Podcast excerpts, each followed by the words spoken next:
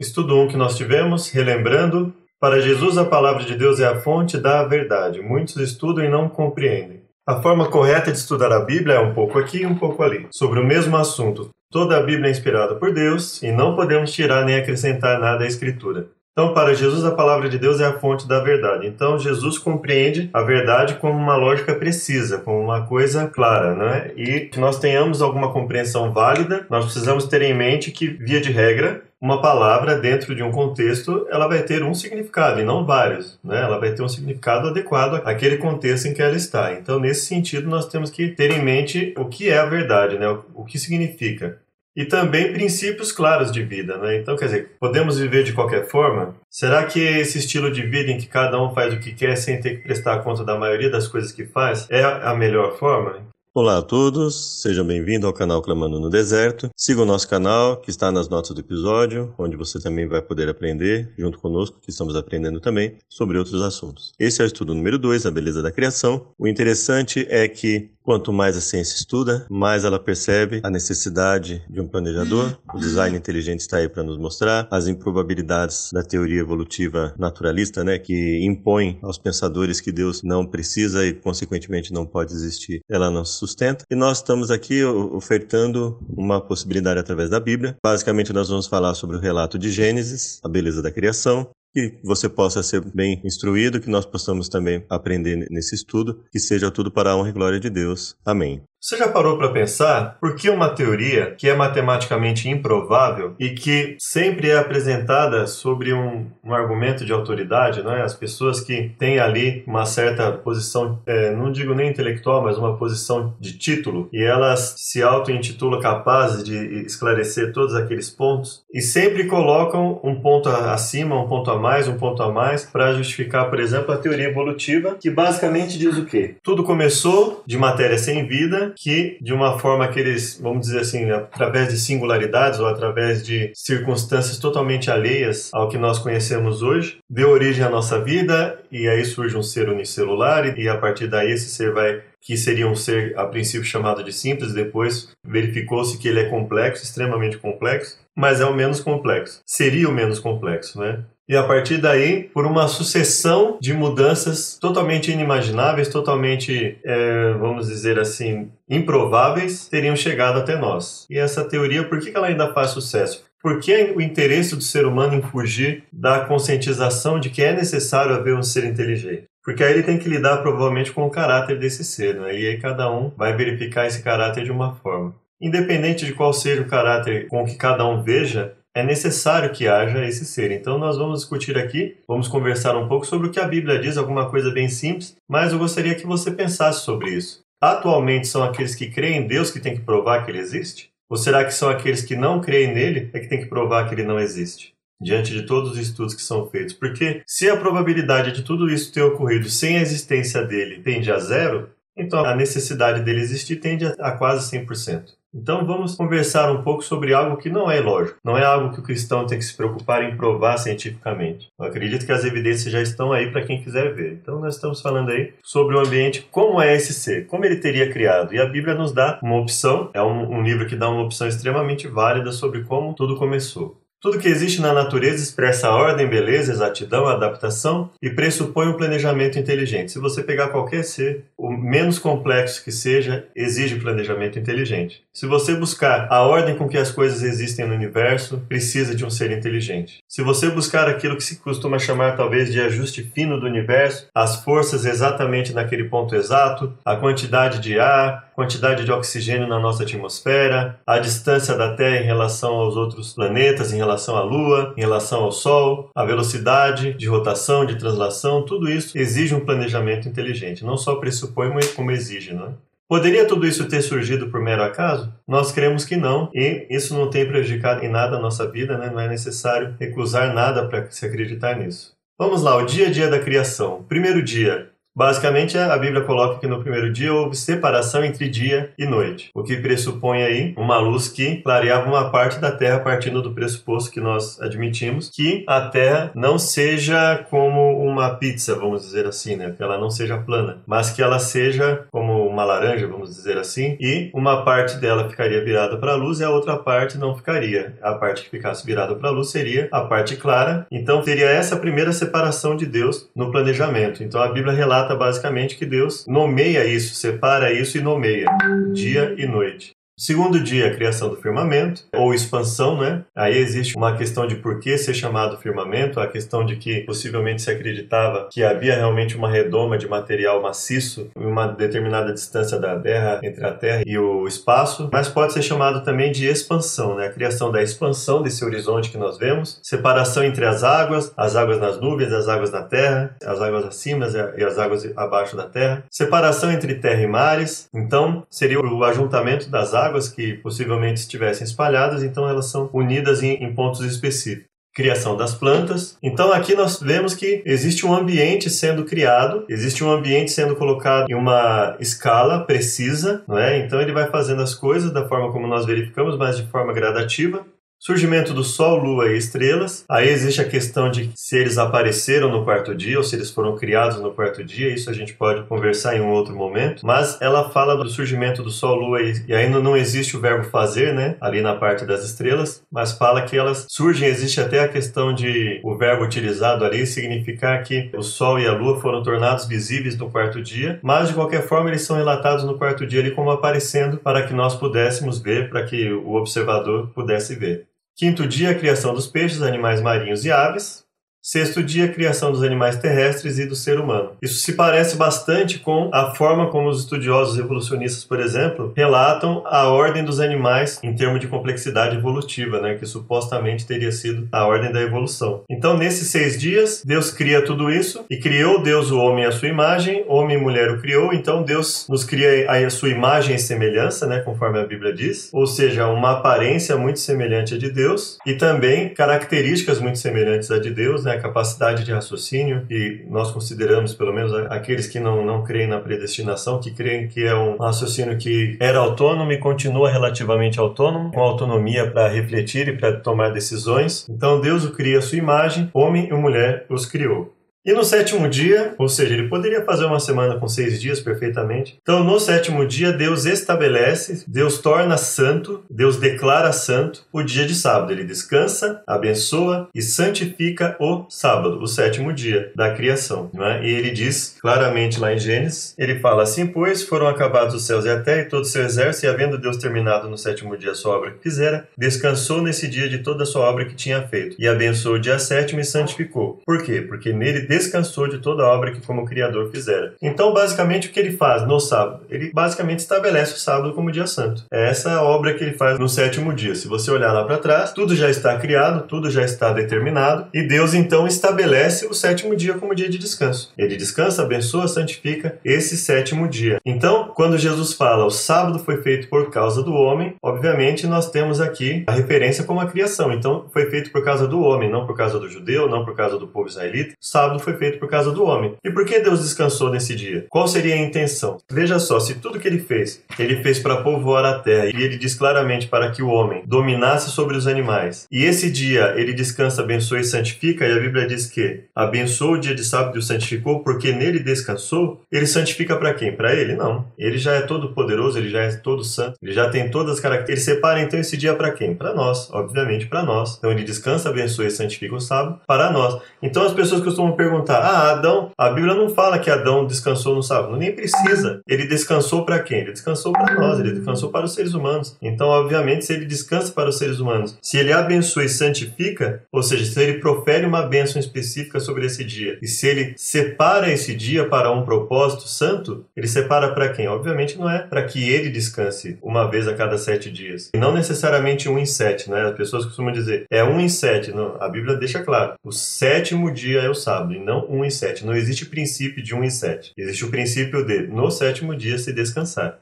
Como era a terra antes de ser criada, a terra era sem forma e vazia. Havia trevas sobre a face do abismo e o Espírito de Deus pairava por sobre as águas. Então, ela fala basicamente de uma terra. Por que sem forma e vazia? Porque basicamente só havia águas, né? Nós vemos ali que a separação entre as águas e o ajuntamento das águas foi feito posteriormente. Então, quando você olhava para a terra, você viu o que? Basicamente água em toda ela. Então, ela estava sem forma e vazia. Não havia uma forma visualmente definida que ela pudesse ser classificada. E vazia porque não tinha sido criado nada ainda então você só via ali a água, basicamente, em redor da terra. A terra então era sem forma e vazia. Mediante a palavra de Deus, ele falou e tudo se como foi formado o universo? Então, o que a Bíblia fala em Gênesis? Nós já vimos, né? Então, Hebreus 11 e Salmo 33, eles vêm dizer o quê? Eles vêm confirmar aquilo que nós acreditamos, que Deus, pela sua palavra, ele cria tudo. Pela fé, entendemos que foi o universo formado pela palavra de Deus, de maneira que o visível veio a existir das coisas que não aparecem. Então, você olha lá em Hebreus 11, verso 3, né? Vamos ler aqui na Bíblia, versão transliterada. Nós vamos ver aqui o que ela fala no verso 3. Por fé, entendemos entendemos terem sido preparados os mundos por palavra de Deus, de coisas que não aparecem, o que pode ser visto foi feito. Então, em todas as traduções aqui nós vemos, não é? É o termo entender. Então, a fé é uma compreensão. Então, nós podemos compreender, sim. Nós precisamos ter uma fé cega? Não, não precisamos ter uma fé cega. E aliás, não temos, né? Nós podemos dizer que foi feito um grande favor para nós nessa busca de se provar que não havia necessidade de Deus existir. Com toda essa busca, foi verificado que ele precisa existir, né? Então, aquilo, se, se houve algum momento em que nós precisávamos provar alguma coisa, esse momento já passou há muito tempo, acredito eu, né? Nós já temos aí uma evidência clara de que existe uma vida inteligente que fez isso, um ser inteligente que fez tudo isso. Não é possível se admitir que alguém que realmente se diga pautado em evidências científicas diga que não existe a necessidade de que ele exista. Mas nós respeitamos a todos que têm uma visão diferente, mas essa é a nossa visão e não é uma visão irracional, pelo contrário, é uma visão bastante coerente de que existe um ser que criou tudo isso e tem capacidade suficiente, inteligência suficiente para criar isso, né? Então, por isso nós entendemos que o universo foi formado pela palavra de Deus. Ele tem uma capacidade, de no momento que ele fala, nós não sabemos como, né? Se é a energia que ele, que ele transmite, se essa energia já vem com uma, a, as informações necessárias dentro dela, né? A própria matéria se combina no momento que ele profere e ela sai a energia dele, ela no momento que ele profere as palavras, a, a matéria já se combina na forma que ele planejou, mas de qualquer forma nós sabemos que ele tem poder suficiente para isso. Tudo que, que é estudado até agora caminha para isso. Então nós entendemos perfeitamente, não é uma fuga de nenhuma realidade, pelo contrário, é a aceitação de uma realidade que está aí cada vez mais firme na nossa vida.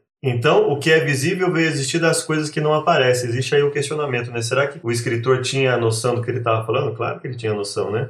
Por que, que lá está escrito no princípio, criou Deus, né, e usou um verbo que significa criar do nada, e ele diz aqui, veio existir das coisas que não aparecem, não é? Então, será que ele está dando alguma indicação para nós? É possível que sim, que ele esteja dando alguma indicação para nós, mas, ou seja, aquilo que não aparece, mas que não necessariamente que nunca existiu, né? Mas é perfeitamente possível que para o para quem estivesse vendo a criação ser criada, que aquilo pudesse ter sido criado que não aparecia, mas já existia, Assim como também é possível que nem sequer aparecesse e também não existisse. Mas não existe nada. Perceba que quando a Bíblia coloca essa possibilidade de existir de algo que não aparece, mas poderia existir sem aparecer, ela não está nem desqualificando a Deus e nem desmerecendo tudo que ele fez, o seu poder, que ele já não tivesse deixado algo pré-projetado antes, nós não sabemos. Mas o importante é que nós temos a noção de que não só a complexidade, mas a ordem com que tudo existe, elas nos mostram sim, elas são evidências, não só indício, né? elas são sim evidências que nos apontam para ele. Os céus por sua palavra se fizeram e pelo sopro de sua boca o exército deles. Pois ele falou e tudo se fez, ele ordenou e tudo passou a existir. A ideia de que eu preciso tocar em alguma coisa para que ela exista ou, ou que isso fosse absurdo, acredito que nós já estamos vendo aí pelo próprio desenvolvimento científico os conceitos de matéria, de como se utilizar, nanotecnologia e e por aí afora, já tem mostrado para nós que tudo que a, a, Bíblia relata a respeito da criação é perfeitamente possível, e não só isso, mas é perfeitamente lógico, né? não existe nenhuma falta de lógica, falta de coerência no relato da criação. Como foi formado o universo, então? Mediante a palavra de Deus, ele falou e tudo se fez, ordenou e tudo passou a existir. Porque em seis dias fez o Senhor os céus e a terra, o mar e tudo que neles há. Então, Êxodo confirma a literalidade de Gênesis, né? Ela, ele, ele coloca ali claramente: não há nenhuma intenção em usar os dias ali como período indefinido de tempo. Assim como quando é relatado em, em Gênesis para nós, e fez tarde, manhã, ou entardecer e amanhecer, conforme a Bíblia transliterada, isso nos deixa claro que a intenção ali não foi fazer nenhum relato simbólico, mas um relato literal daquilo que ocorreu. No princípio criou Deus os céus e a terra. A terra, porém, estava sem forma e vazia, nós já lemos, né? Havia trevas sobre a face do abismo e o Espírito de Deus pairava sobre a, por sobre as águas. Aí existe a questão: esse Espírito de Deus era o Espírito Santo? Era um Espírito mesmo? Ou era um vento que pairava sobre as águas, devido à palavra que está usada lá, não é? Mas aqui, para nós, tradicionalmente, nós entendemos que o Espírito de Deus aí seria o próprio Espírito Santo. Nós entendemos que Deus é espírito e que esse ser que estava participando ali na criação com o Pai seria o próprio Espírito Santo com ele ali, pairando sobre a face das águas. No princípio era o Verbo, e o Verbo estava com Deus, e o Verbo era Deus. Isso é João, Evangelho de João 1, de 1 a 3, não é? No grego é, está, e Deus era o Verbo, né? Mas é, é uma particularidade da língua grega, e tem o sentido de que o Verbo era Deus. Então, como nós entendemos isso? No princípio era o verbo, no princípio era algo inatingível, né? O verbo muitas vezes é, é nesse sentido de um ser inatingível e também muitos colocam como a palavra, né? E o verbo estava com Deus e o verbo era Deus, ou seja, ele estava com e era ou seja, nós entendemos que isso significa o quê? Que Jesus, que era o Verbo, estava com o Pai e também com o Espírito Santo, e ele próprio era tão divino quanto, quanto o Pai e o Espírito Santo. Estava no princípio com Deus, todas as coisas foram feitas por ele, e sem ele nada do que foi feito se fez. Existe uma pequena variação aqui na tradução do Novo Mundo, se não me engano, que coloca todas as outras coisas, né? Nós não apoiamos essa tradução, eles entendem todas as outras coisas porque eles entendem que Jesus foi criado. Então, todas as coisas com exceção dele mesmo e da, daquilo que já existia quando ele foi criado, e já viesse a existir. Por isso que se usa muitas vezes todas as outras coisas.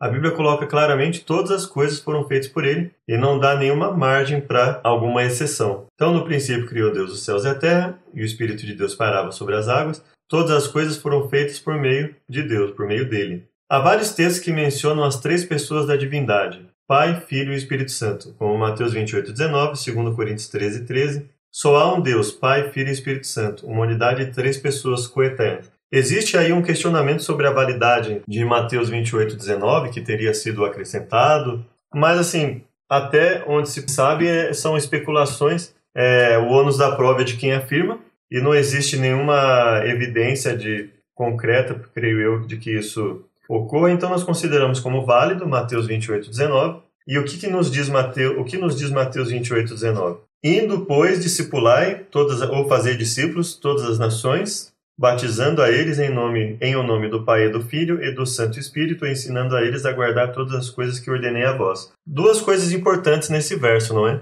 Primeiro que ele cita Pai, Filho e Espírito Santo. E aí alguém pode dizer, mas eles batizavam em nome de Jesus. Sim. Ninguém sabe o nome do Pai, e o Espírito Santo só é chamado pelo título Espírito Santo. O único nome, mesmo o próprio Filho, nós não sabemos qual era o nome que ele tem lá no céu. Quando ele esteve aqui, ele foi chamado Jesus. Então nós usamos o nome que é o nome, é, tudo que nós fazemos, nós fazemos em nome de Jesus, ou seja, sob a autoridade de Jesus. Não é necessariamente porque nós, em nome de Jesus, porque nós temos que falar o nome, de, o nome Jesus em tudo que vamos fazer. Mas o fazer em nome de Jesus significa sob a autoridade dele. E como ele disse isso para batizar em nome do Pai, Filho e Espírito Santo, quando nós batizamos em nome de Jesus ou sob a autoridade de Jesus, que é o único nome que nós temos, nós estamos batizando em nome do Pai, do Filho e do Espírito Santo. Ou seja, sob a autoridade do Pai, do Filho e do Espírito Santo. Não significa necessariamente que eu tenho que dizer em nome do Pai, do Filho e do Espírito Santo. Eu posso dizer, mas não é esse o sentido de se batizar em nome deles, mas batizar sob a autoridade deles.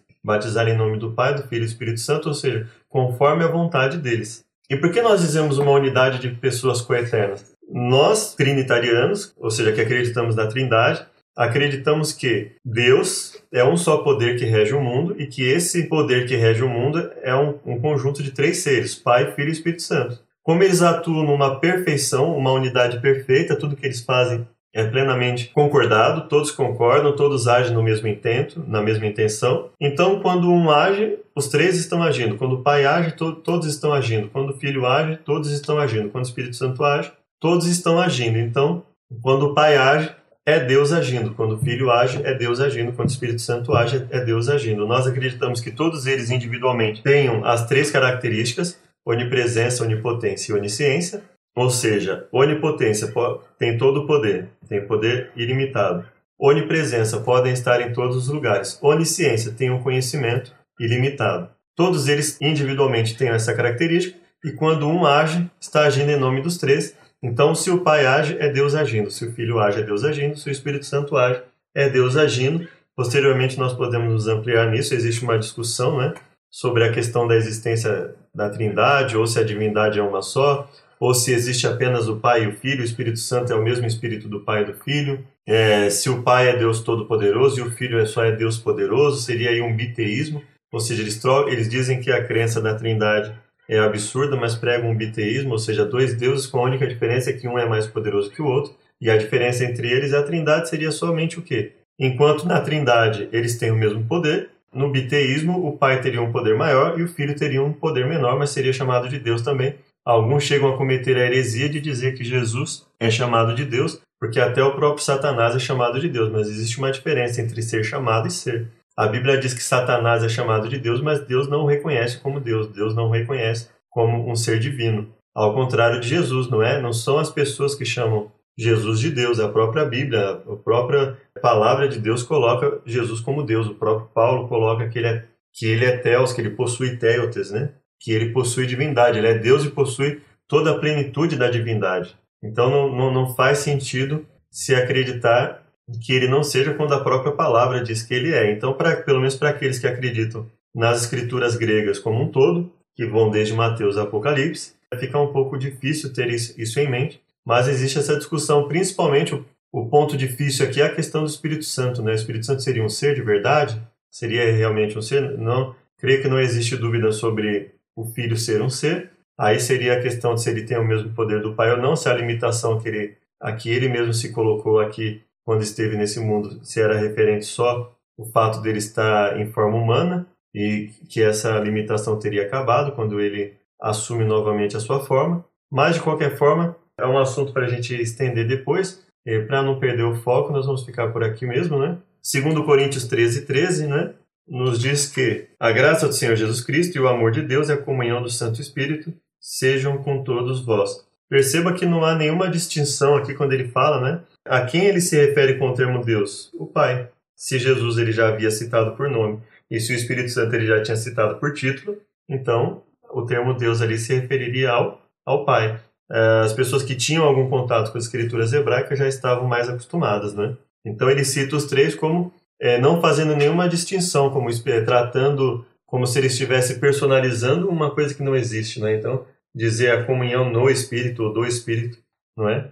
Como se fosse algo diferente do Pai e do Filho, não haveria sequer sentido dele usar o termo a comunhão no Espírito ou do, é, do Espírito no caso, né? Comunhão do, do Santo Espírito, como diz a tradução interlinear.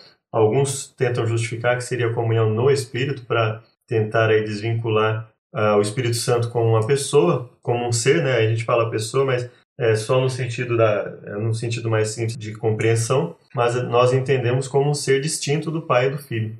Como foi o processo diário da criação? Disse Deus: haja luz e houve luz. Viu Deus que a luz era boa, fez separação entre luz e as trevas, chamou Deus a luz dia e as trevas noite. Houve tarde e manhã o primeiro dia. Então, um ponto importante: existe luz? Sim. Existe separação entre luz e escuridão? Sim. Existe tarde e manhã, entardecer e amanhecer? Sim. O entardecer e amanhecer eles marcam um ciclo? Sim, eles marcam um ciclo de tempo, que é o dia que é usado aqui. Houve tarde e manhã. Houve entardecer e amanhecer. Então, ele diz que dia é parte clara mais parte escura. Esse ciclo de uma parte toda clara e uma parte toda escura seria o dia. Então, ele está colocando claramente aqui primeiro dia, segundo dia, terceiro dia. Sobre o que ele está falando? Ele está falando de dias literais. Não haveria por que ele dizer houve entardecer e amanhecer, tarde e manhã, para se referir a um período que não fosse um dia literal. Assim como todo o contexto que nós estamos lendo é literal. Ele fala de luz, não usa simbolismo, a luz existe. Não é? A separação entre luz e escuridão também existe. Então, não existe nada simbólico no texto, não existe nenhuma característica de poesia do texto que faça com que ele se torne simbólico, ou que o período de tempo aqui não seja o dia que nós conhecemos. e que a semana que ele está, quando ele diz primeiro dia, segundo dia, terceiro dia, que fossem períodos diferentes do que nós conhecemos como dia. Tanto o termo tarde e manhã como o termo primeiro, segundo, terceiro não abrem margem, e o próprio relato literal do texto não abre margem para um tempo diferente disso. Mas, de qualquer forma, existem outras visões que nós precisaríamos de mais tempo para conversar, mas nós vamos manter por enquanto aqui. Como foi o processo diário da criação? Separação entre dia e noite, do verso 3 a 5. Segundo dia, haja firmamento ou haja uma expansão, que é o que nós vemos no nosso, no nosso horizonte que se perde, né?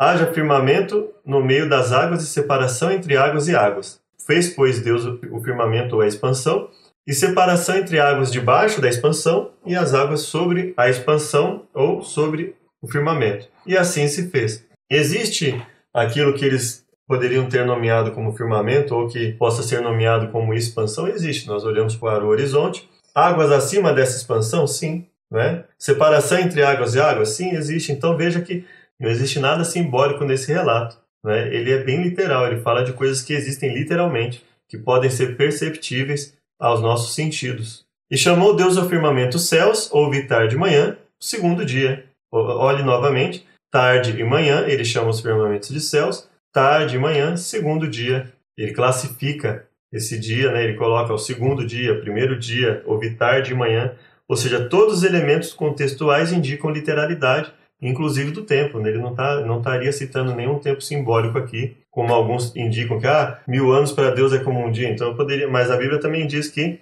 primeiro lugar, é, eles dizem que eles pegam um texto que estão a milênios de distância desse texto, que obviamente não tem a intenção de dizer que a criação foi simbólica, ali é para dizer que para Deus é atemporal, porque o mesmo texto que diz é, um dia para Deus são como, é como mil anos, também diz mil anos para Deus foi como o dia que se passou. Então, quer dizer, eu vou considerar que um dia para Deus são mil anos, e vou considerar como mil anos aqui, ou eu vou pegar um dia e dividir ele, porque mil anos para Deus é como o dia que se passou, ou seja, mil anos são 365 mil dias, vamos colocar assim. Então, eu vou pegar um dia, dividir por 365 mil e dizer que Deus criou aí em, em uma fração extremamente pequena de, de, de segundo, ele criou todas essas coisas, né? porque o texto também permite isso, não é? Então, veja que eles pegam um texto que não se adequa aqui. Ah, mas a Bíblia usa dia com outros sentidos, tá? Mas não em, não em, te, em textos literais, ela não usa para indicar períodos extremamente longos de tempo em textos literais, como ela faz aqui com, com o relato da criação, não é? Mas também estamos sempre abertos à conversa, mas não, Veja que o texto aqui é todo literal e nós estamos deixando claro que tudo que ele está criando existe, tudo que ele está criando é literal, não existe nenhum simbolismo nessa, nesse processo de criação. Criação do firmamento, da expansão, separação entre águas nas nuvens e na terra. Esse é o segundo dia. Terceiro dia, ajuntem-se as águas, disse também Deus, ou seja, sempre pela palavra dele. Ele diz, primeiro dia, ele diz no segundo, ele diz no terceiro, e aí, através, as palavras dele produzem alguma energia, alguma coisa que já tem as informações necessárias ali para se combinarem, expandirem e formarem aquilo que nós conhecemos. Ajuntem-se as águas debaixo dos céus num só lugar e apareça a porção seca. E assim se fez. A porção seca chamou Deus terra e ao ajuntamento das águas mares, e viu Deus que isso era bom. Existem as águas debaixo dos céus? Sim. Num só lugar?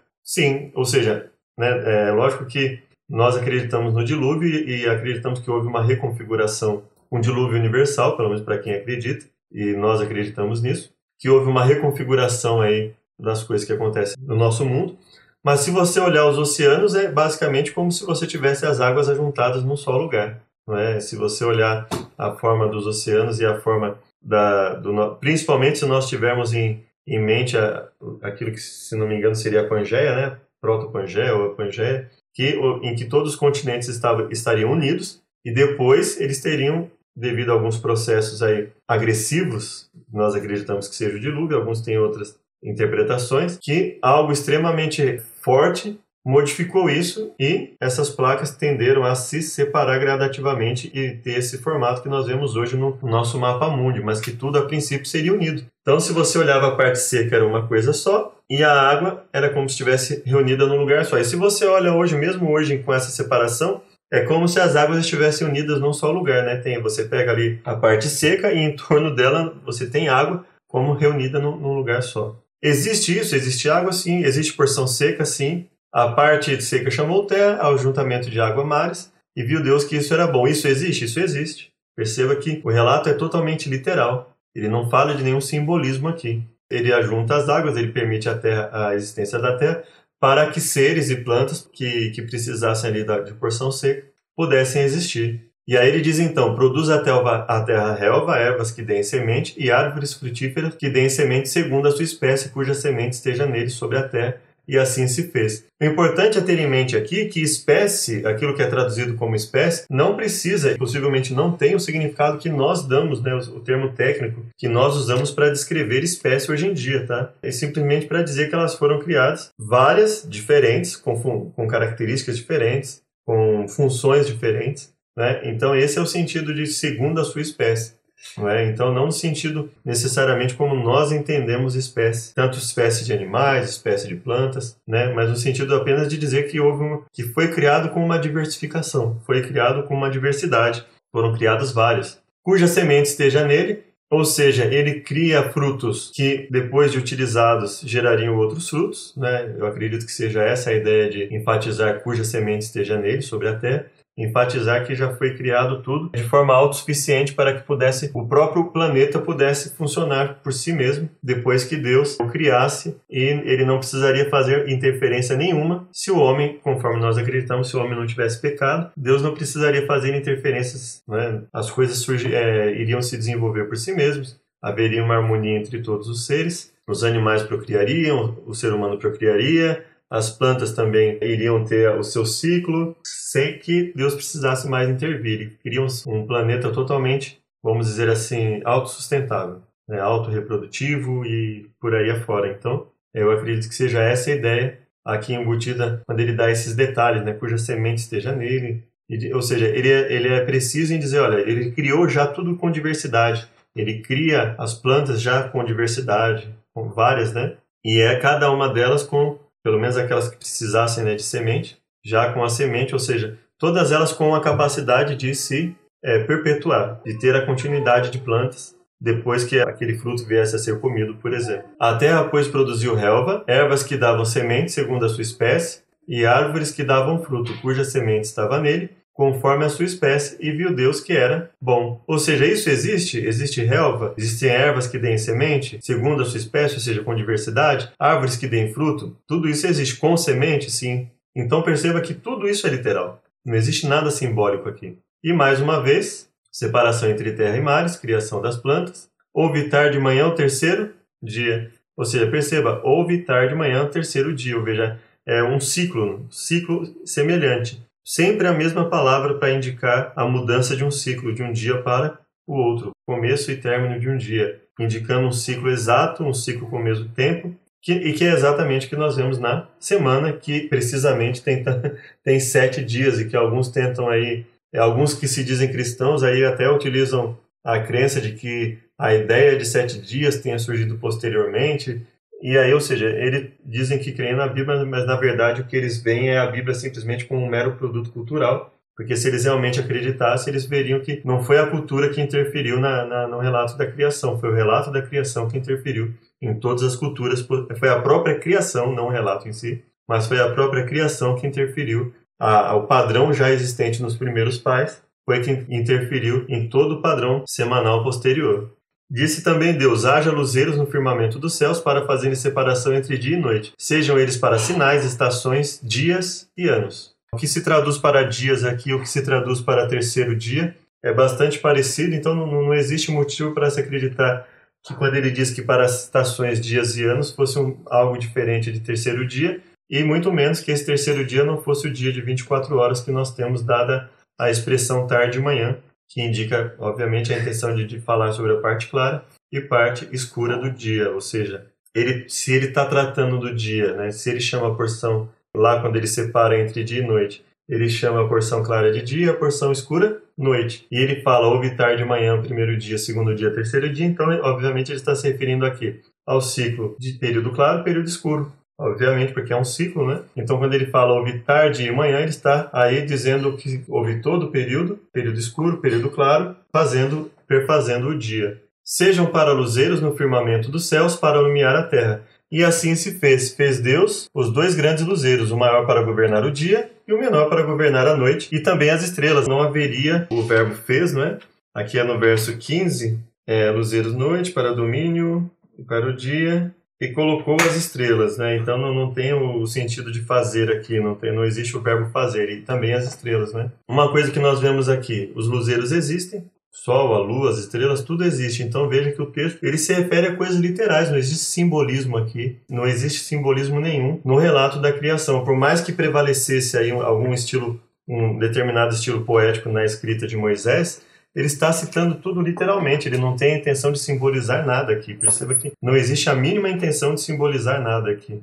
Disse também Deus: Povoem-se as águas de enxames de seres viventes, e voem as aves sobre a terra, sobre o firmamento dos céus. Criou, pois, Deus os grandes animais marinhos e todos os seres viventes que rastejam, os quais povoam as águas, segundo as suas espécies. Todas as aves, segundo as suas espécies, e viu Deus que isso era bom. Ou seja, veja que tudo que ele está fazendo aqui existe, e segundo o que nós podemos constatar do estudo científico, existe aí uma ordem de complexidade à medida que a criação vai se efetivando. Existe uma ordem de, de complexidade que o evolucionismo aí diz ter surgido naturalmente, mas se nós formos olhar, é muito semelhante ao que nós vemos aqui, a ordem de complexidade com que eles teriam surgido sem auxílio de Deus e a forma como a Bíblia coloca a ordem de complexidade em que os seres vão surgindo. Os animais marinhos, primeiro ele fala dos grandes animais marinhos, todos os seres viventes que rastejam, os quais povoam as águas segundo as suas espécies, as aves segundo as suas espécies, e viu Deus que era bom. E ele abençoa, dizendo: Sede fecundos, multiplicai-vos, enchei as águas dos mares, e na terra se multipliquem as aves, houve tarde de manhã o quinto dia.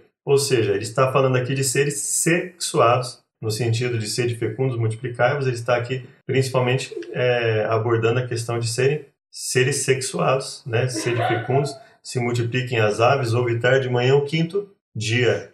Veja que até o momento o relato ele é cercado de literalidade. Tudo que ele falou, nós percebemos claramente. Não existe nada que tenha sido dado com um sentido espiritual, um sentido místico e que não exista da forma que foi citado.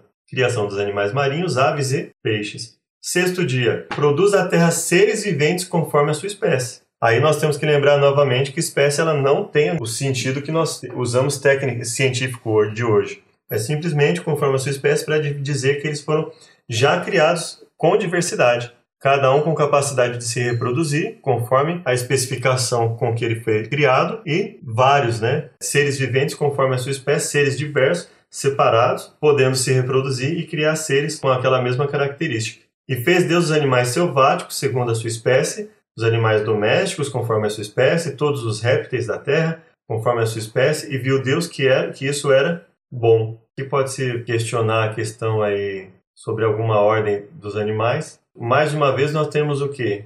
Animais criados conforme a sua espécie. Então eles estão sendo criados já com diversidade, já com capacidade reprodutiva, todos os répteis da terra conforme a sua espécie. E viu Deus que era bom. Veja que todo o relato aqui é literal, não existe nenhuma intenção de simbolizar nada, os animais selváticos existem, domésticos existem, répteis existem. Todo o texto é dotado de literalidade, ele é extremamente literal, não existe nada sendo colocado, sendo dado um, um sentido místico ou simbólico para o texto.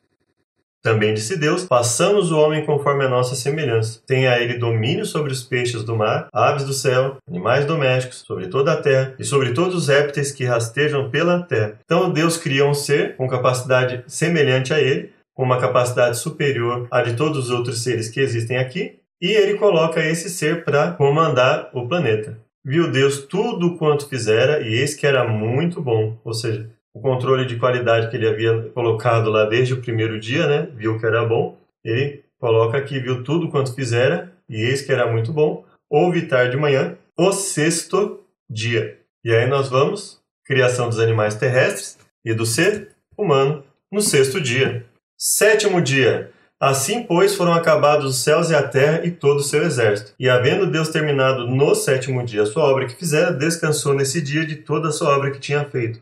Independente de todo o aspecto técnico que existe em relação às possibilidades com relação a, ao ter terminado no dia sétimo a sua obra que ele teria criado, perceba que a Bíblia não relata a criação de, nem, de nenhum ser, de nenhum, nenhum detalhe no planeta, ou seja, tudo já havia sido criado. Ele prepara o planeta, ele separa a parte seca, parte com água, porção seca, não é? Ele cria as plantas, ele cria os animais, ele cria o ser humano. Faltava o quê? Não faltava mais nada. A Bíblia é clara em dizer que foram acabados os céus e a terra e todo o seu exército. Ele é claro em dizer, olha, já estava tudo criado. Então faltava o quê? Né? Ou seja, ele criou a terra, todo o exército, só faltava uma coisa. Faltava Deus estabelecer o sábado. E ele faz questão de deixar um dia só para isso. Havendo Deus terminado no sétimo dia a sua obra que fizera, descansou nesse dia de toda a sua obra que tinha feito. Então, havendo Deus terminado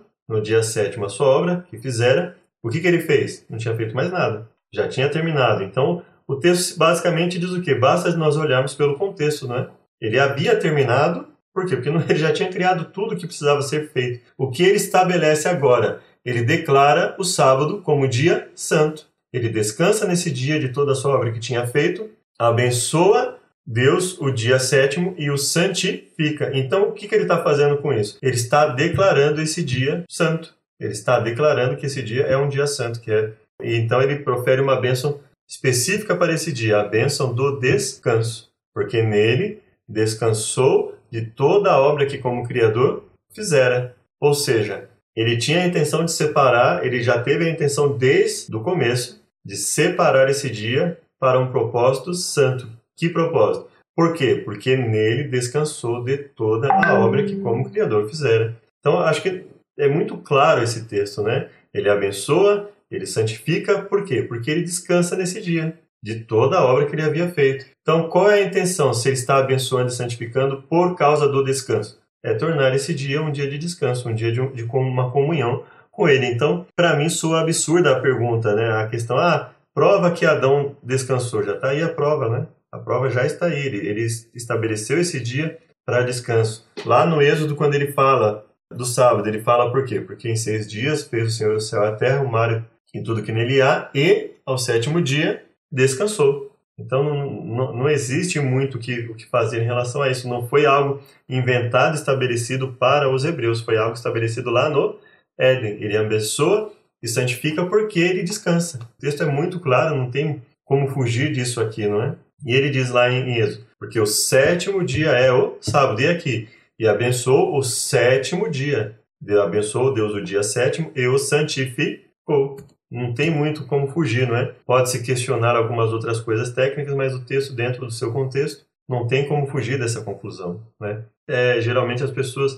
elas têm tanto interesse em fugir dessa conclusão que elas acabam buscando algo fora, né? Mas tudo, cada um tem o seu direito, mas aí fica difícil, né? Diante do que o texto claramente está colocando. Então Deus descansa, homem criado do que? No, é, façamos o homem à nossa imagem, conforme a nossa semelhança, tem a ele domínio sobre os peixes do mar, aves do céu, animais domésticos, toda a terra, todos os répteis que rastejam sobre a terra. Criou Deus, pois o homem à sua imagem, a imagem de Deus criou, homem e mulher o criou. E então formou o Senhor Deus ao homem do pó da terra. Ele soprou nas narinas o fôlego de vida, e o homem passou a ser alma vivente. O que, que ele sopra no homem? Então, a Bíblia coloca que a criação do homem é o quê? Pó da terra, fôlego de vida pó da terra, fôlego de vida, igual a alma vivente. Não existe nada, não existe. Veja que a criação de forma alguma coloca que Deus introduziu no ser humano uma entidade espiritual viva.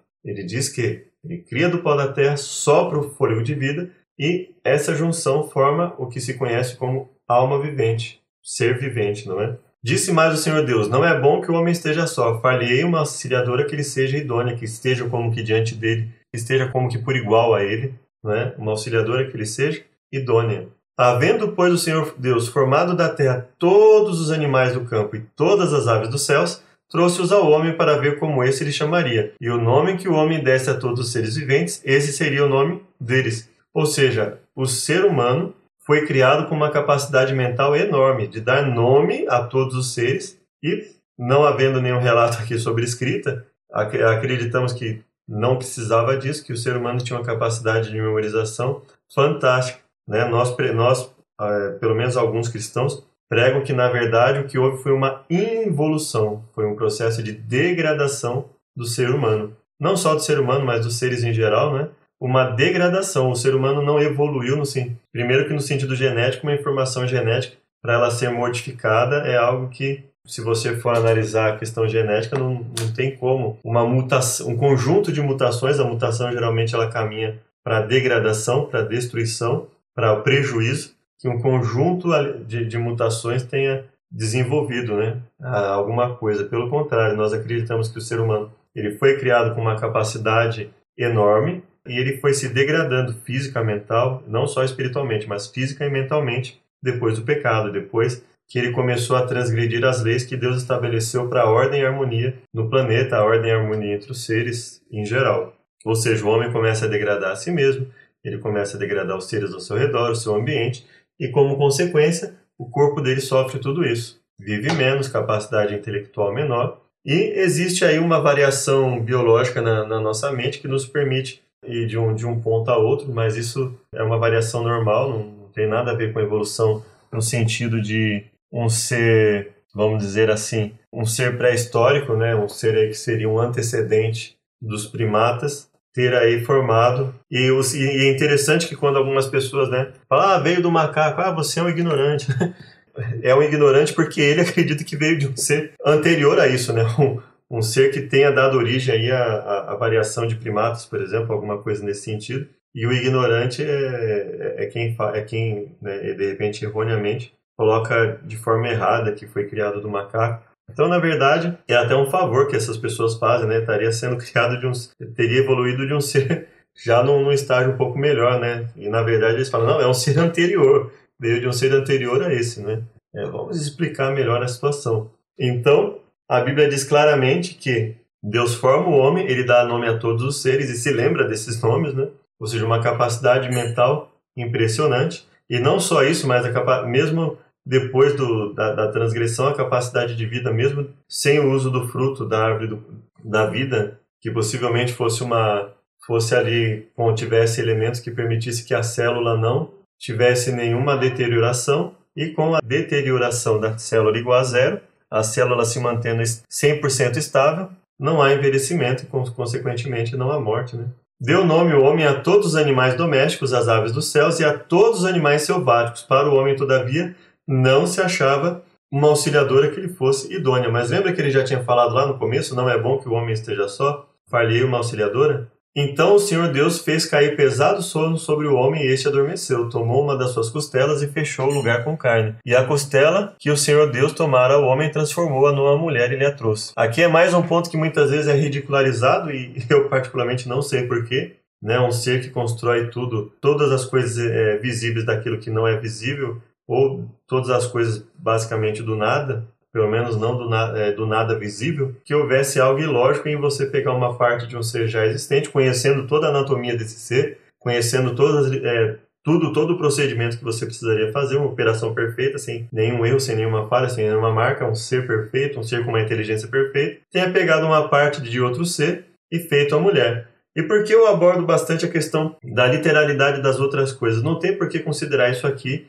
como algo simbólico, dada a literalidade do texto em todo, todo o relato da criação. Não existe necessidade, não existe por que isso, não é? E a costela que o Senhor Deus tomara ao homem, transformou-a numa mulher, e ele a trouxe. E disse o homem, essa é afinal osso dos meus ossos, carne da minha carne, chamar-se a varoa, porquanto do varão foi tomada, por isso deixa o homem, pai e mãe, se une à sua mulher, tornando-se os dois uma só carne. Existem algumas pessoas que colocam que esse por isso deixa o homem, o pai e mãe, tenha sido um, um comentário por conta do, do autor da, do relato criativo, mas nós acreditamos que mesmo esse comentário né, não tenha sido por acaso, ele não tenha simplesmente ou um copista posterior. Nós não acreditamos nisso, nós acreditamos que a intenção foi clara de dizer que eles formam uma carne que não deveria, é, que a princípio a regra seria que eles se mantivessem unidos por toda a eternidade, se tornando uma só carne, ou seja, se tornando como um só, agindo com o mesmo propósito, com as mesmas intenções.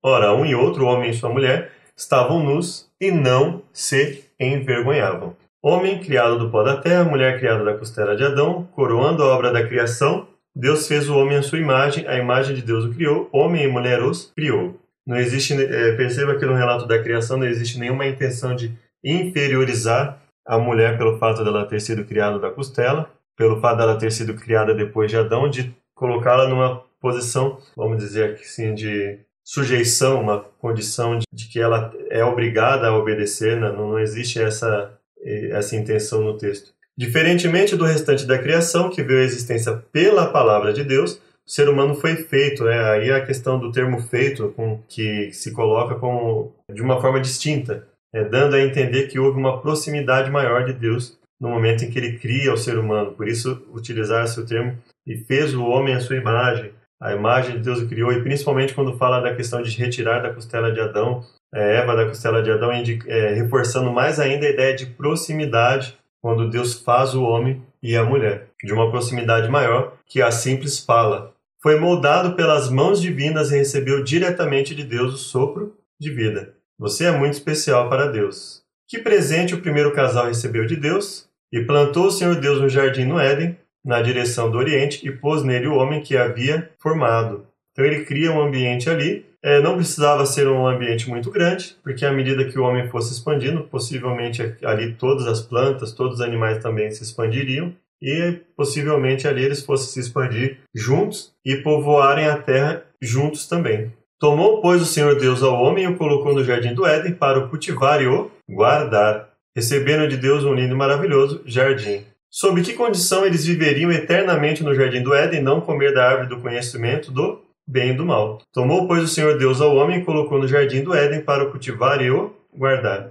E o Senhor Deus lhe deu essa ordem: de toda árvore comerás livremente, mas da árvore do conhecimento do bem e do mal não comerás, porque no dia em que dela comeres, certamente morrerás. Então ele deu uma ordem, basicamente ali uma ordem sem nenhuma complexidade. O homem dominava sobre todos os seres, ele era o ser mais. Ele, ele, ele não tinha ninguém acima dele aqui no planeta, o único ser acima dele era o próprio Deus dando as ordens ali. Então ele dominava sobre tudo. Não tinha fome de nada, porque ele tinha tudo que ele precisava para comer. De toda a árvore do jardim comerás livremente não havia nesse... capacidade intelectual, nós já vimos que ele tinha, ele deu nome a todos os animais, deu nome a todos os seres existentes e se lembrou de cada um deles. Ele tinha uma capacidade criativa para dar nomes, ele tinha uma capacidade para memorizar nomes, mas da árvore do conhecimento do bem e do mal não comerás. Era uma ordem basicamente simples, ou seja, contanto que ele contivesse a sua ambição, ele conseguiria manter essa obediência. Porque no dia em que dela comer, certamente morrerás, ou seja, do dia que ele comesse,